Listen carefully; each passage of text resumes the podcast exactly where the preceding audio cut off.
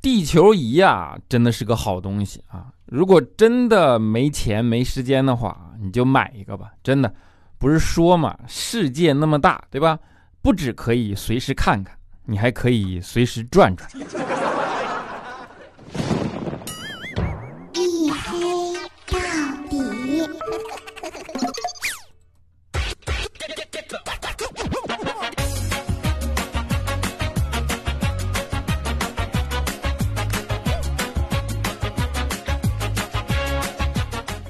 Hello，各位，欢迎收听啊！这里是大型不奇幻、不悬疑、不科普、不励志、不时尚、不青春，唯独正经搞笑的娱乐脱口秀节目《一黑到底》啊！拯救爱他妈周几周几不快乐！我是你们的隐身狗六哥小黑。正经的搞笑类脱口秀节目啊，节目肯定是正经，人正不正经啊就不知道了。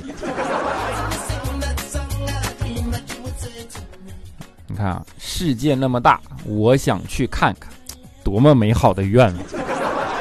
全网爆吹，对吧？所有人都喜欢把它挂在嘴边上啊。你要是在朋友圈里没有看过这句话，就说明你的朋友圈里都是跳广场舞的，对吧？就好像每个人都憧憬啊，把辞职报告摔在老板脸上的场景。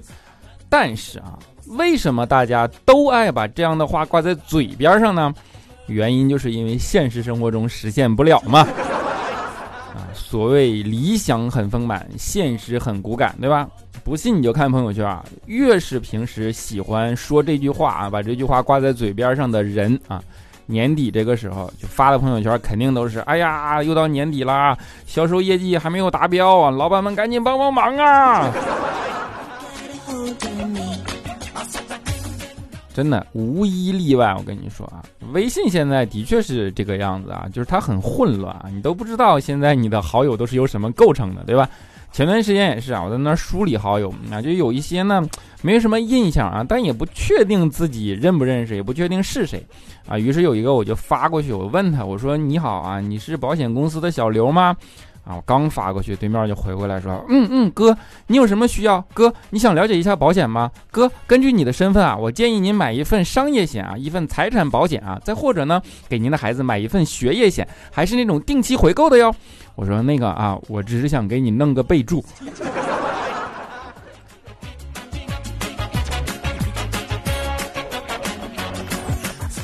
啊，你看人家这敬业精神啊！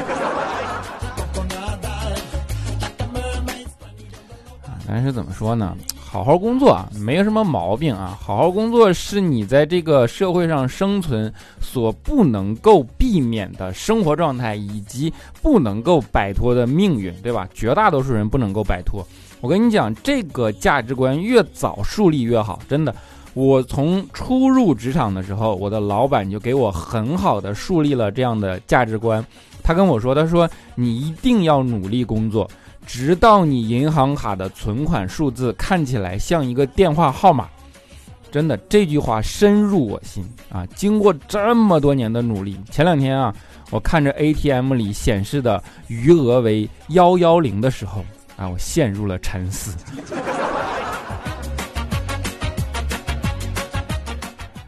老板说的话就是这么有道理，老板的确是这样，老板说什么话都有道理，对吧？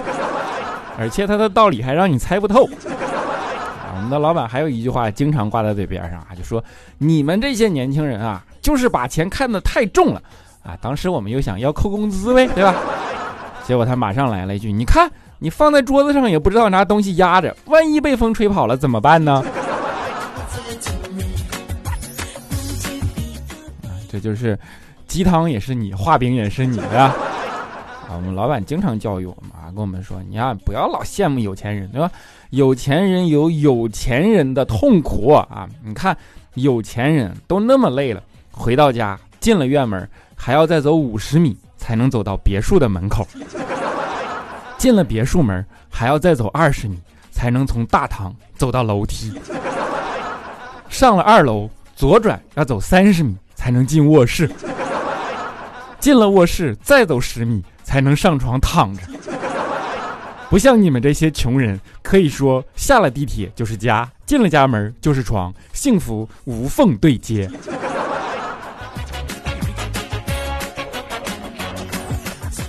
真的就这种言论，你除了认同他，你还能怎么办？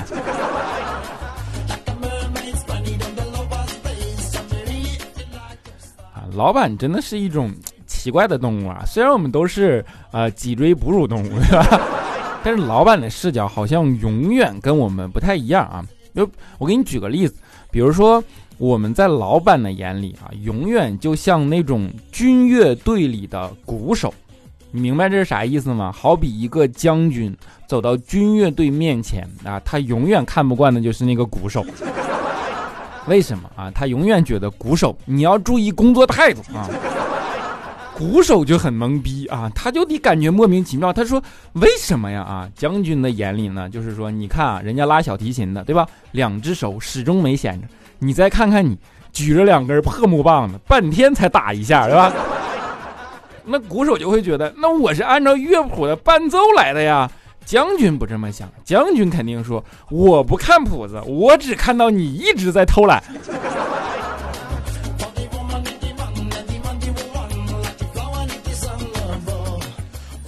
这叫什么？这就叫套路。为什么领导在这方面这么有套路？因为领导在这方面功夫下的深呢。套路这个东西是和你下的功夫、精力，你在这件事情上的欲望成正比的。比如说啊，佳琪在吃这件事情上就特别的有套路啊。你们肯定都遇过一种场景啊，就是去饭店啊，然后点一桌菜啊，唯独一个菜死活不上来，这个时候你怎么办啊？你肯定接受过一个套路，对吧？就是说服务员叫过来说，服务员那个那个菜你看看给我做没做啊？如果没有做，你帮我退了吧。啊，服务员这个时候啊，肯定就跟你说：“哎呀，已经下锅了，正在炒着的路上呢啊，退不了，这就叫套路，对不对？”然后呢，但是这件事情有一个作用，就是它可以帮你加快这个菜出锅的速度。所以你如果想让菜上的快一点啊，这是一个套路。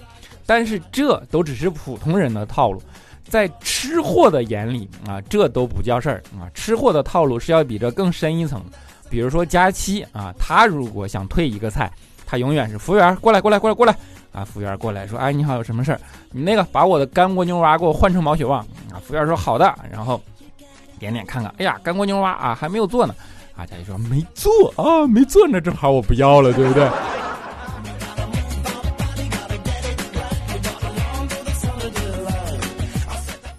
嗯，这就是套路，套路都是由于。强大的欲望以及长久的耐心跟锻炼养成的啊，对吧？那佳期呢？我说了，他不只是个吃货啊，他还是一个特别上进的人。为什么呢？最近佳期啊，老想去考证啊，我也不知道为什么，有可能因为他之前浑身加在起来唯一的有效证件就是驾照了吧？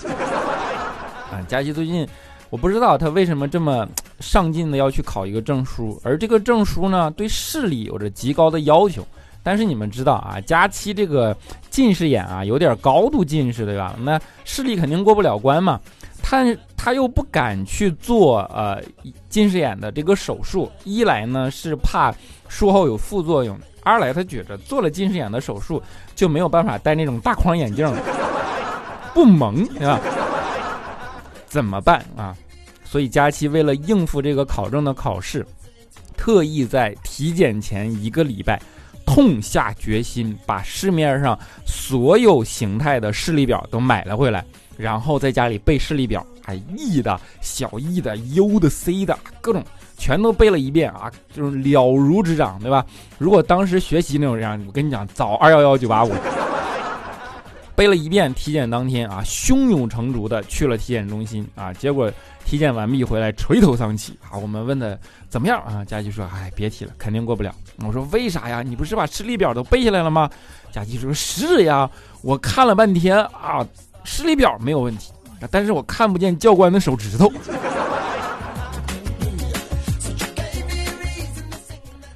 你还能说他点啥？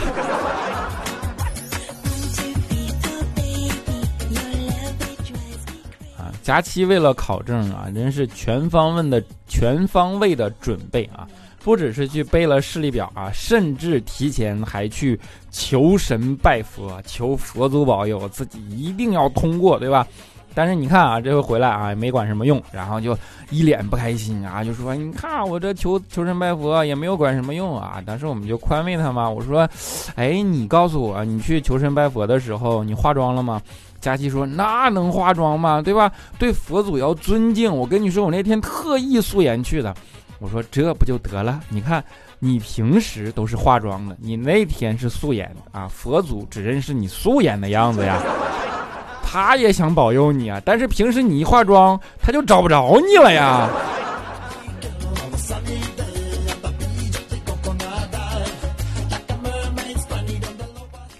啊，佳琪爱化妆啊，女人都爱化妆，对吧？爱美之心，人皆有之嘛。爱美是女人的天性。而且女人还有一个天性，就是不光自己爱美，她还需要别人承认她的美啊。就是她经常会用各种各样的方法来问我们啊，比如说经常问我们说：“哎，你觉得我这个人怎么样啊？”那我就只能跟她说，对吧？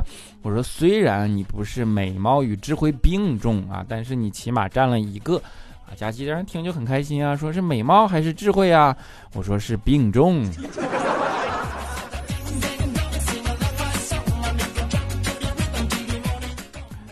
开玩笑啊，佳琪爱美有他自己爱美的节奏啊。佳琪呢特别喜欢囤鞋子啊，就疯狂的买鞋啊。你们知道为什么吗？啊，我一开始我们也不知道，我们以为他对鞋有什么特殊的癖好呗啊。后来发现不是啊，是因为只有鞋，就算你吃的再多啊，鞋码不会变，原来的鞋还能穿得上。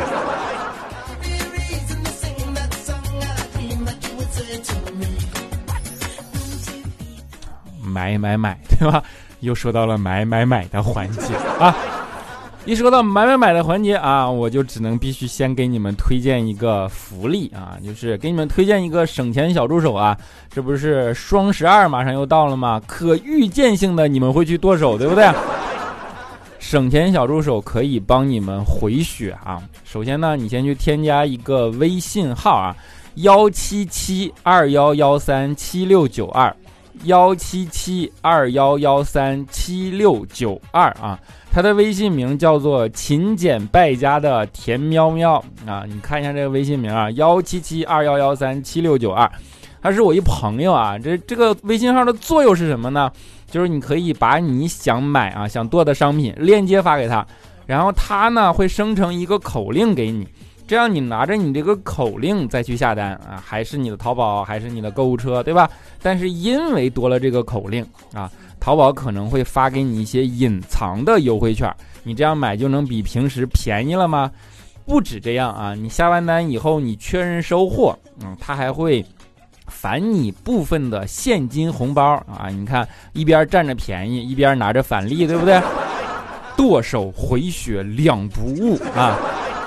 另外啊，不止如此啊，这货呢，他是个败家小达人啊，就是你看术业有专攻嘛，有人爱吃，有人爱买，对不对？他平时的主要作用就是买东西啊，就买东西买多了，所谓久病成导购，对不对？就是他经常性的就能找到一些性价比极高的东西啊，然后呢都会在朋友圈里发出来，因为这些极高的东西呢也有着极优惠的返利和返现，对吧？这样呢，如果你在淘宝挑花眼啊，平时不知道买啥，他还可以充当一下你的败家小向导，对吧？总之你去加他，不止剁手回血啊，平时省钱啊，败家省钱啊，就真正能做到叫什么勤俭败家，对吧？幺七七二幺幺三七六九二啊，你不管你用不用，你都可以备着嘛，对吧？而且你去加的时候一定要备注一下小黑，让他知道恩情从哪儿来，对不对？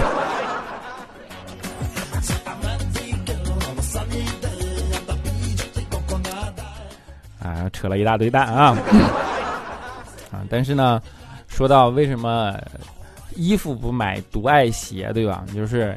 一个折射出一个道理嘛，有些东西不管外界环境怎么变，核心是不会改变的啊。就像彩彩，不管世事如何，她都心胸宽广，啊，心胸宽广的意思就是胸前可以停飞机。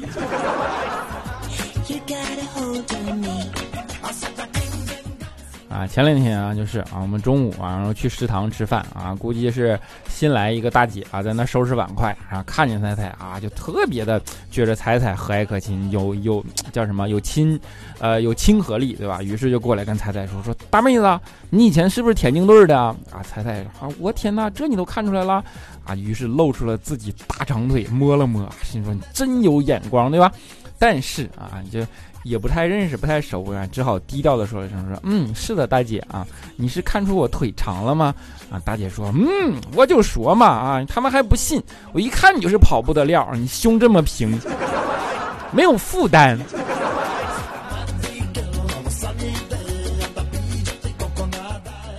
啊，这就是不管世事如何改变，有些核心特质不会变啊。就像不管世事如何改变，肖青的核心特质，他都是个屌丝。啊，屌丝是什么意思啊？就是肖青刚考下驾照的时候，特别的兴奋，拿到公司了啊，就跟我们说：“说我跟你说，哥们，现在有驾驶证了啊，我以后出门我随身携带，我连喝酒我以后我都小心点，我躲着点交警。”啊，我看他都愣住了，然后佳琪 撇了撇嘴说：“ 说的你好像有车似的。”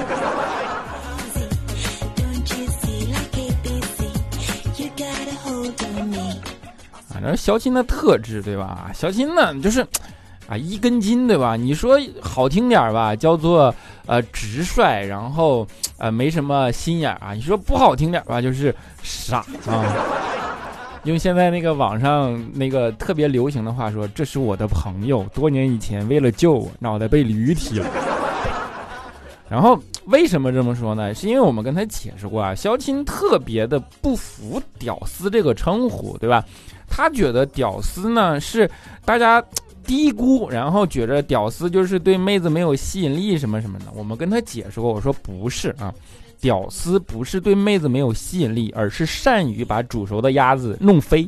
肖欣不懂啊，他就于是就问我们当时新来的一个前台妹子啊，跟妹子说：“哎，你能给我解释一下吗？为什么别人说屌丝并不是没有吸引力啊？”而是善于把煮熟的鸭子弄飞，啊，妹子看看也明白了，于是就跟他说：“你今天晚上来我家，我再告诉你啊。”肖琴琴跟他说：“不行，你现在就要给我解释。”女的说：“看见了吗？这就是。”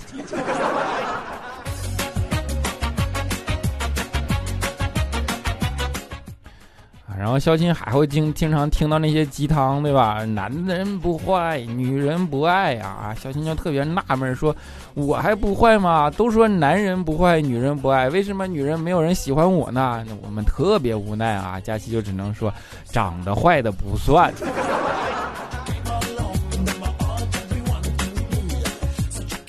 啊，其实长得丑也不是什么丢脸的事儿啊。长得丑没什么好丢脸的，因为你的脸丢了也没人要。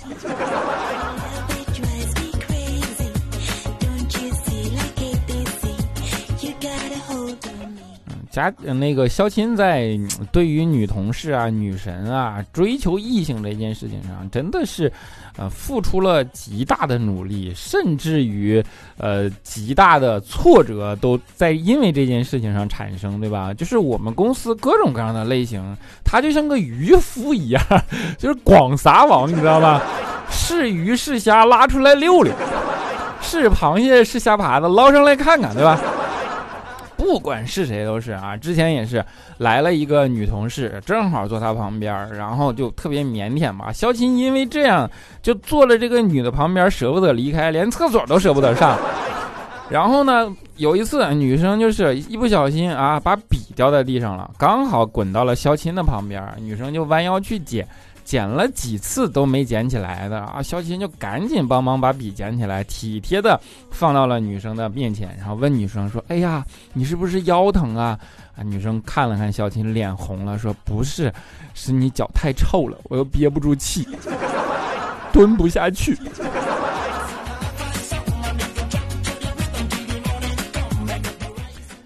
就是你老说什么事事对你不公平，就从来没在自己身上想过原因与办法。啊，肖钦为什么不愿意在自己身上去想原因呢？啊，这是源于肖钦的特质啊，因为肖钦从小都是一个听话的孩子，就是老师教什么就是什么，老师教他遇事要冷静，尤其是遇到危险的事，深呼吸几次，冷静下来，这个时候你才能做出最对自己最有利的判断啊。于是肖钦就特别言听计从的照办了。那次他家煤气泄漏了，肖钦忽然想到了老师的教诲，于是做了几个深呼吸，结果煤气中毒了。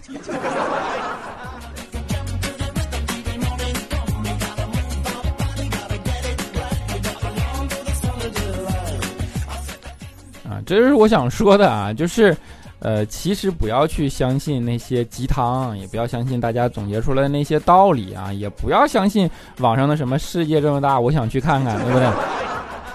那些东西都是过嘴炮、嘴瘾的啊！你要去学会看事物的本质啊，比如说，呃，大家喜欢传，喜欢把故事讲的特别具有戏剧性啊。比如说，你看《西游记》啊，我们要去传孙悟空多么多么厉害，我们要去说他百炼成钢，要去说他怎么可以一个人独挑天庭，对吧？因为每个人都有这样的向往嘛。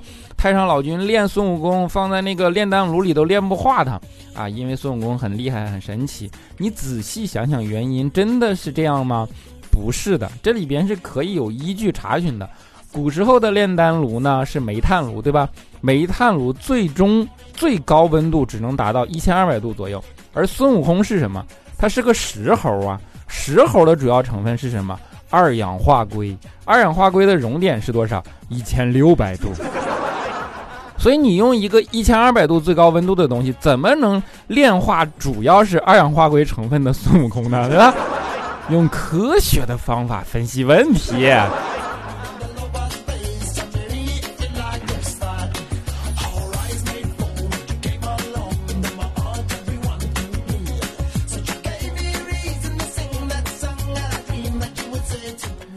道娱乐节目的好处是什么吗？就是连吹牛都吹得跟真事儿似的，一本正经，觉得是个科学道理。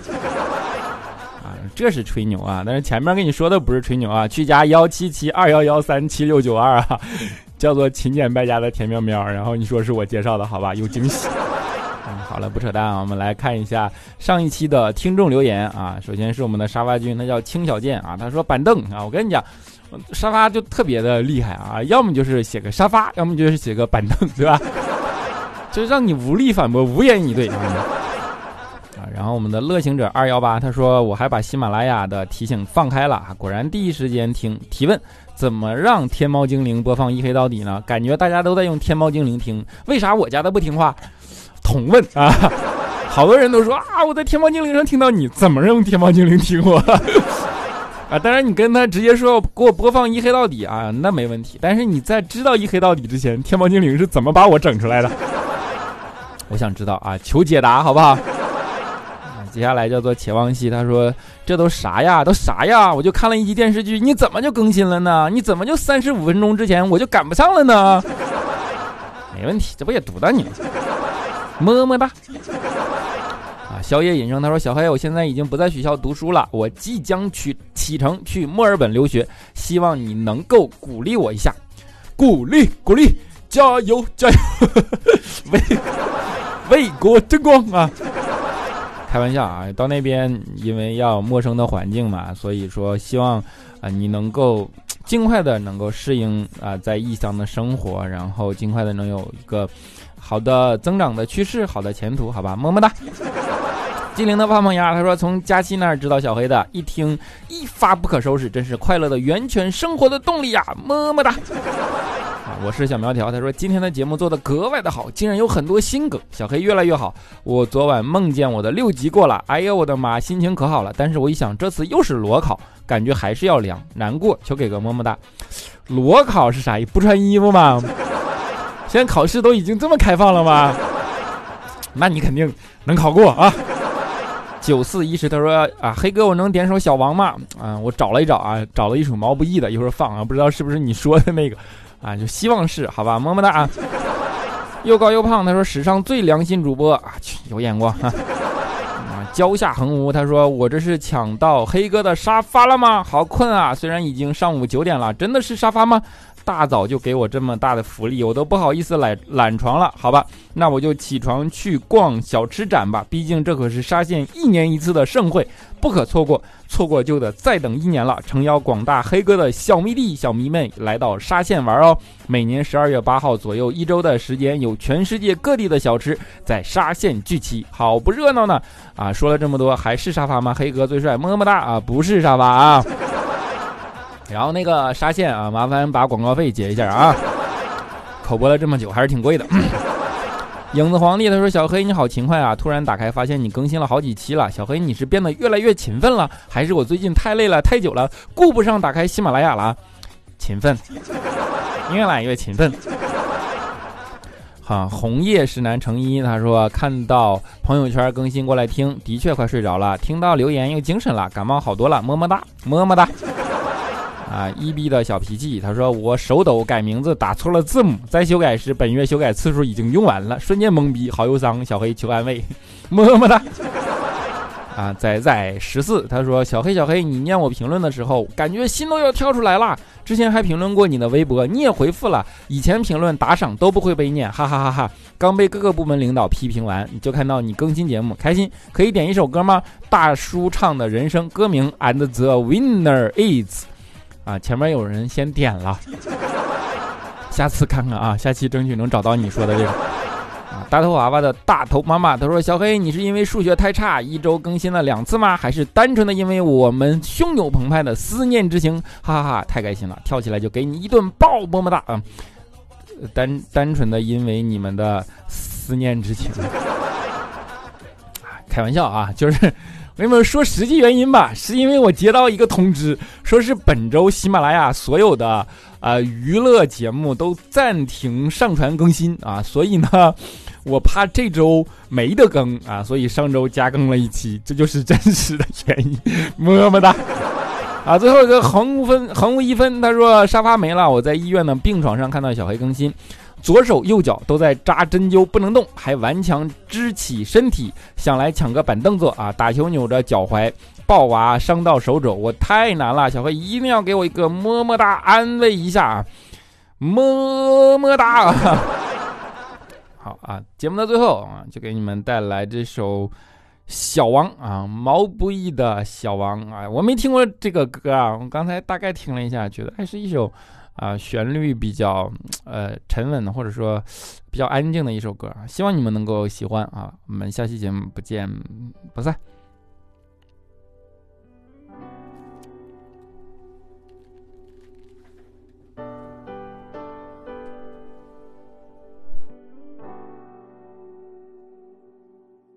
是那轻抚疲惫轮廓的晚风啊。是那藏着恋恋耳语的黄昏啊，是那满怀里情意的衣袖啊，是那走散后再没相遇的人啊，让他偶尔停下沉重的脚步啊。短暂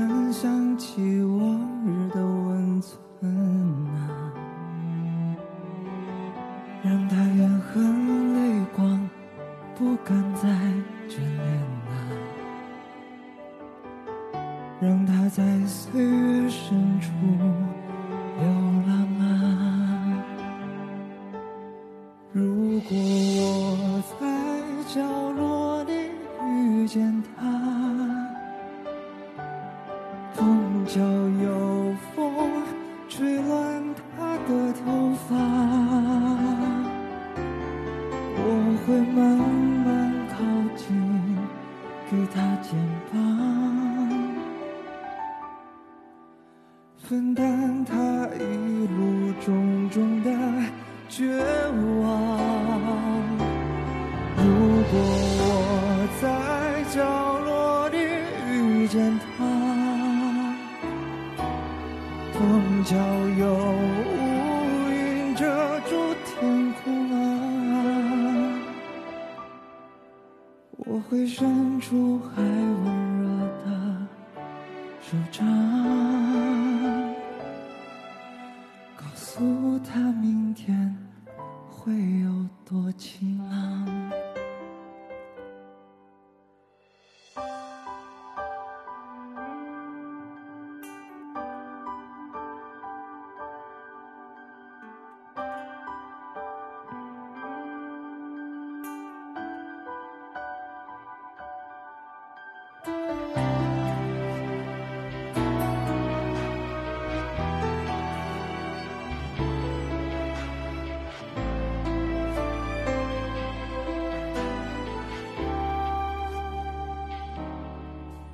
也许他的脚步早已不敢停下，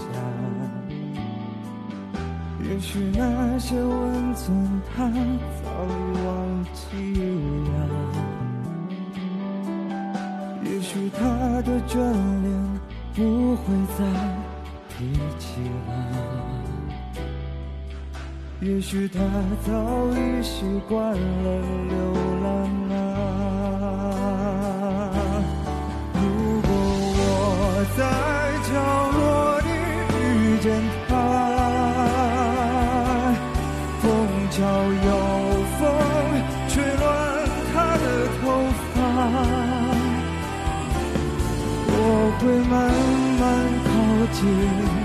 给他肩膀，分担他一路种种的绝望。如果我在角落里遇见他，碰巧有乌云遮住天空啊，我会忍覆盖我的手掌。